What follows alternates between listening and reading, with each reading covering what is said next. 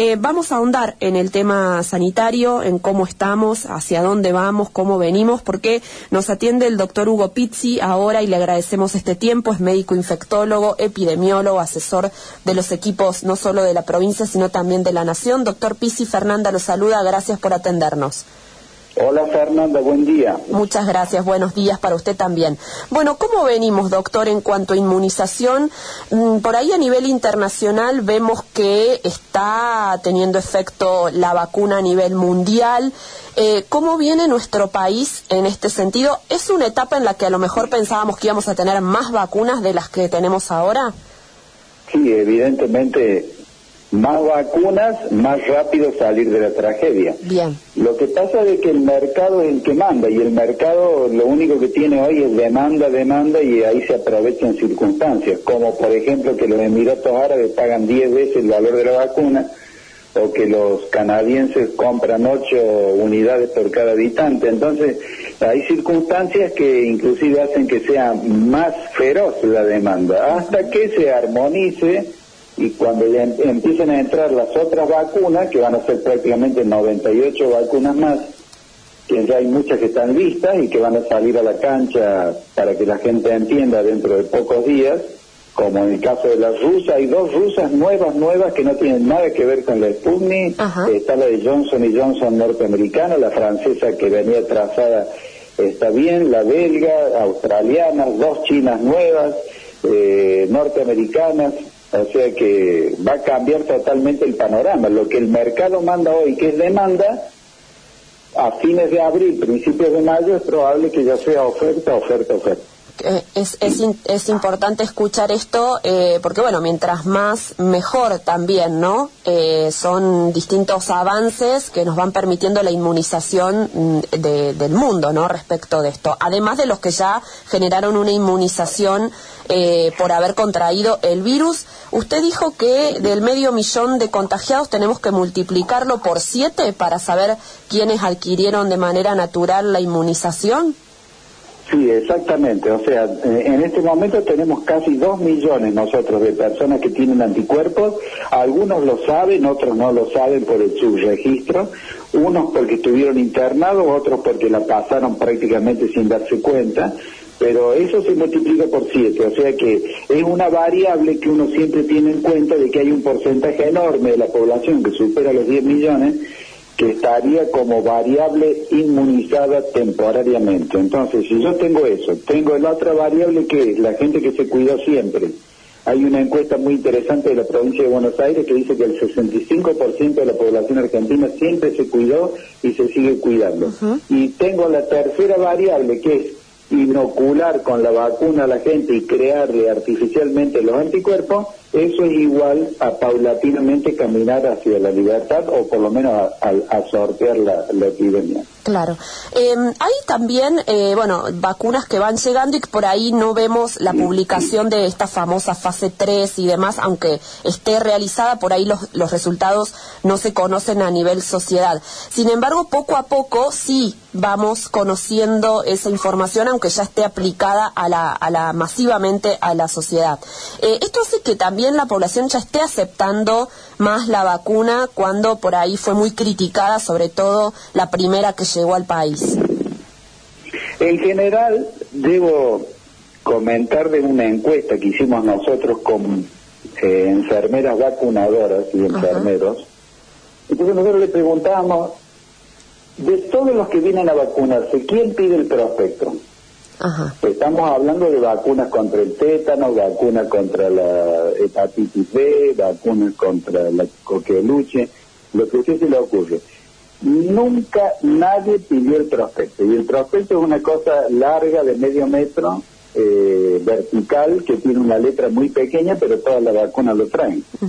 Ahora se les ocurre a todos que quieren saber quién la hace, cómo la hace, con qué forma, qué plataforma, qué diseño y demás. O sea, yo creo que aquí nos estamos equivocando, porque así como yo creo, cuando de pronto entro en un edificio y hay una firma de un arquitecto, de un ingeniero que me dice que los cálculos están bien hechos, que puedo evitar perfectamente sin riesgo, yo creo que la gente tiene que entender de que hay organismos que son ad hoc para, para asegurarnos a los seres humanos de que las cosas que nos colocan o que permite el gobierno son cosas que están totalmente probadas. Entonces no, la prueba evidente de que ha habido un error y, mala intención en todo esto es la última encuesta que salió que dice que más del 70% de la población quiere vacuna, quiere vacuna. Y, pero lo más curioso de esa encuesta es que cuando le preguntan qué vacuna quiere usted, dice la rusa, la rusa, prácticamente cuatro veces más que las otras. ¿Qué significa todo eso? Significa que realmente eh, le tiraron con piedras, le pusieron bombas, que no servía, que iba a ser bolchevique, que vaya a saber qué nos ponen los rusos y demás. Y, y no es así, hay infinidad de estamentos controladores que nos permiten a nosotros saber si algo sirve o no sirve. Y otra cosa, ¿qué país hoy, un país del primer mundo, va a arriesgar todo su prestigio manchado para el resto de sus días matando o, haciéndole daño a la gente? Eso es un error, es un error tremendo. Las vacunas son para bien, las vacunas hacen bien, nunca hacen daño. Bien. Bueno, está por llegar la China Sinopharm. ¿Qué, ¿Cómo es esta vacuna? ¿Qué diferencias tiene con la que ya conocemos? La vacuna china es un esquema o plataforma exactamente clásico, eh, para que la gente entienda, antiguo. Es el virus inactivado o para que entiendan más, el virus muerto. Entonces, ¿qué sucede con estas vacunas? Igual a la del, la del coqueluche, que le ponemos a los chicos, también es de la misma forma.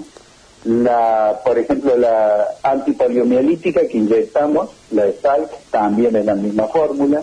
Eh, la antipetánica también es la misma fórmula. O sea que, ¿qué quiere decir esto? Que es muy probada. Vienen dos dosis y cuando uno inyecta eso, las partículas del virus inactivado o muerto entran al organismo y empiezan a producir anticuerpos. La primera dosis sube el caudal de anticuerpos un 70% y a los 20, 21, 25 días la segunda dosis sube a un 80%. O sea, si usted quiere hacer comparación, la rusa sube a 92 pero ya eh, para que sepa la audiencia, la gente cuando tiene una vacuna que supera el 50, 55% ya es suficiente como para hacer el efecto rebaño o el efecto manada. Bien. Eh, doctor, ¿y, qué periodo de inmunidad nos dan eh, la, la rusa y la china? ¿Eso ya, ya se conoce? Yo lo que conozco es de la rusa, primero porque los conozco y conozco el Instituto de Amaleya eh, y, es prácticamente el mismo diseño de las dos que salvaron a la humanidad de la epidemia de ébola y del MERS en Medio Oriente, que son iguales, hechas en el 2015, esta es igual, por eso salió tan rápido, dos años más o menos. Dos años. Las rusas, de las otras no tengo información. Bien, bien. Eh, bueno, doctor, están por comenzar las clases, también hubo mucha polémica alrededor de eso, de los protocolos a implementar. ¿Ustedes cómo lo están viendo con, bueno, una vacunación que va a llegar a lo mejor para los docentes, ojalá en los próximos días? Sí, esta última, la China, va a ser para los docentes para solidificar toda la parte de enseñanza, porque hemos perdido un millón de alumnos en el proceso de enseñanza-aprendizaje. Eh, yo siempre he sido un defensor del tema de que se inicien las clases. Si se pudo hacer protocolo para teatro, entrando en 400 personas, segunda función, 400 personas en el mismo lugar, al día siguiente 400 personas, segunda función, 400 personas, y anduvo bien, ¿cómo no va a andar bien una clase con 20 alumnos, 15 alumnos? Con las ventanas abiertas, con el barbijo, eh, dos metros o un metro y medio entre el respaldar y el respaldar de banco, el ojo cariñoso del docente cuidando el recreo a los más chiquitos, un portero que vea que no se aglomere la gente en el baño. Tiene que funcionar. Es más, siempre yo dije por qué se suspendieron las clases en las escuelas rurales, porque las escuelas rurales de, Salta, Jujuy, eh, Córdoba, La Rioja, Mendoza, San Juan, Catamarca y demás, son escuelas rurales de montaña, que evidentemente, o de llanura, que tienen a lo mejor 10 alumnos donde hay un solo, un solo docente que enseña sexto grado, cuarto grado, segundo grado, y se podrían haber trabajado porque estaban buena temperatura, eh, verano, y no tendrían que haberse cerrado, eh, porque jamás hubiera habido problemas. De todos modos, debo decirle que hay muchos distritos de Córdoba que no han tenido caso, o sea que eh, no vaya a creer usted que toda la, población se ha comportado de la misma manera. Exacto. Bueno, la, intención también de los equipos de tener esta, esta posibilidad de discriminar, ¿no? no Córdoba ni el país es uniforme en toda su, su esplanada. Em, doctor, ¿hay avances en los tratamientos? Eh, hemos ah, visto la aplicación de plasma, pero también está el suero equino, la ivermectina. Eh, ¿Esto todavía no aprobado o en, o en investigación eh, eh, va avanzando para que sea un tratamiento posible a futuro? En general nosotros la maravilla que hemos tenido a mano, que es barata, accesible, es homóloga, que es de la misma especie, es el plasma. El plasma ha salvado tantas vidas como salvó vidas en la época que Maistegui nos enseñó a usarlo en, el mal de los rastros con la década del 50, 60. Y yo personalmente llevé, cuando fue la epidemia de ébola, llevé el protocolo argentino pedido por la OMS a África y Europa. O sea, el plasma es maravilloso. Los norteamericanos le llamaron el efecto Lázaro, haciendo alusión al Nuevo Testamento cristiano, Lázaro, levántate y anda, porque cuando usted lo sabe usar y el plasma que coloca tiene la cantidad de anticuerpos adecuados, porque no todos los plasmas tienen una cantidad de anticuerpos neutralizantes, en horas, 12 horas, 14 horas, el, individuo cambia totalmente la historia natural de la enfermedad. El plasma es milagroso, por más de que haya gente que diga que ha fracasado porque no supo usarlo ni en el momento adecuado y preciso. Bien. ¿Y los demás va a haber alguna posibilidad de que sean aprobados?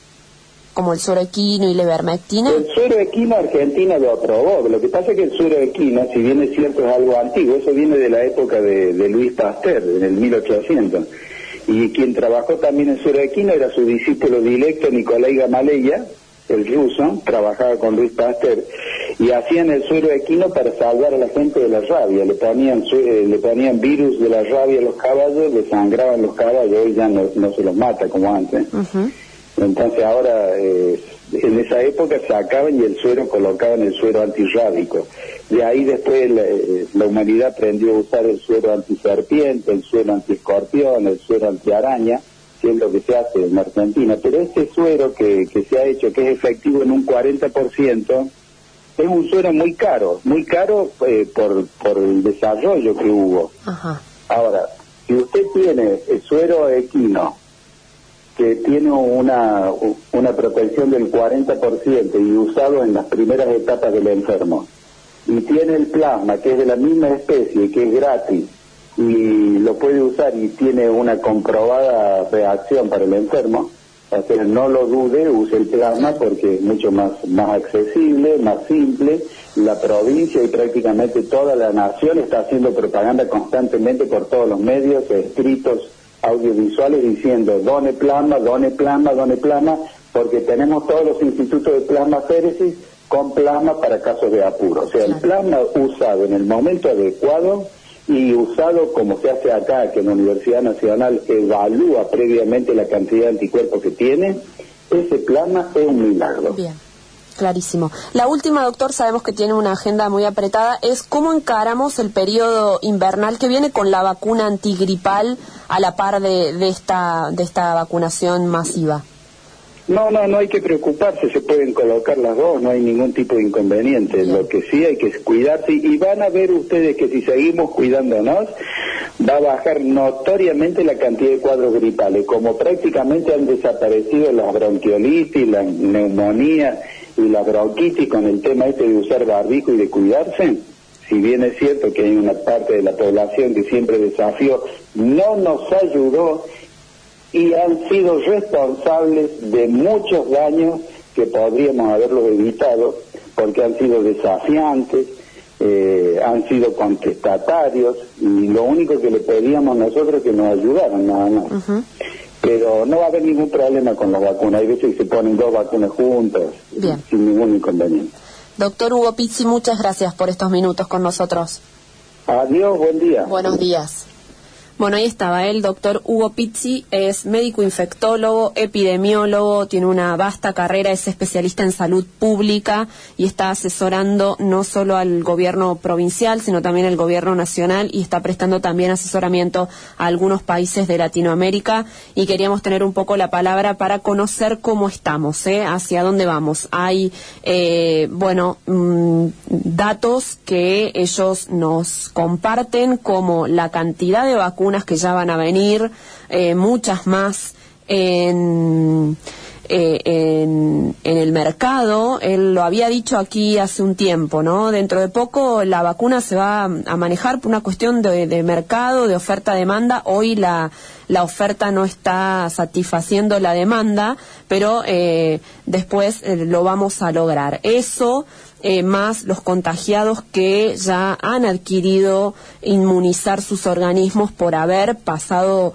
eh, el virus, por haber transitado la enfermedad, que tenemos contabilizados algo así como dos millones, bueno, hay que multiplicarlo, dice él, eh, por siete por todos aquellos que no conocieron eh, o no se dieron cuenta o fueron, eh, por así decirlo, portadores de la enfermedad sin síntomas y que, sin saberlo, han desarrollado esos anticuerpos necesarios para, bueno, para eh, tener eh, eh, inmunizado su, su organismo, son cosas que nos van llegando, llevando perdón, a inmunizar a la sociedad, esta inmunidad de rebaño que hemos aprendido. Tantas cosas hemos aprendido. Em, bueno, interesante también lo que decía sobre el plasma, milagroso.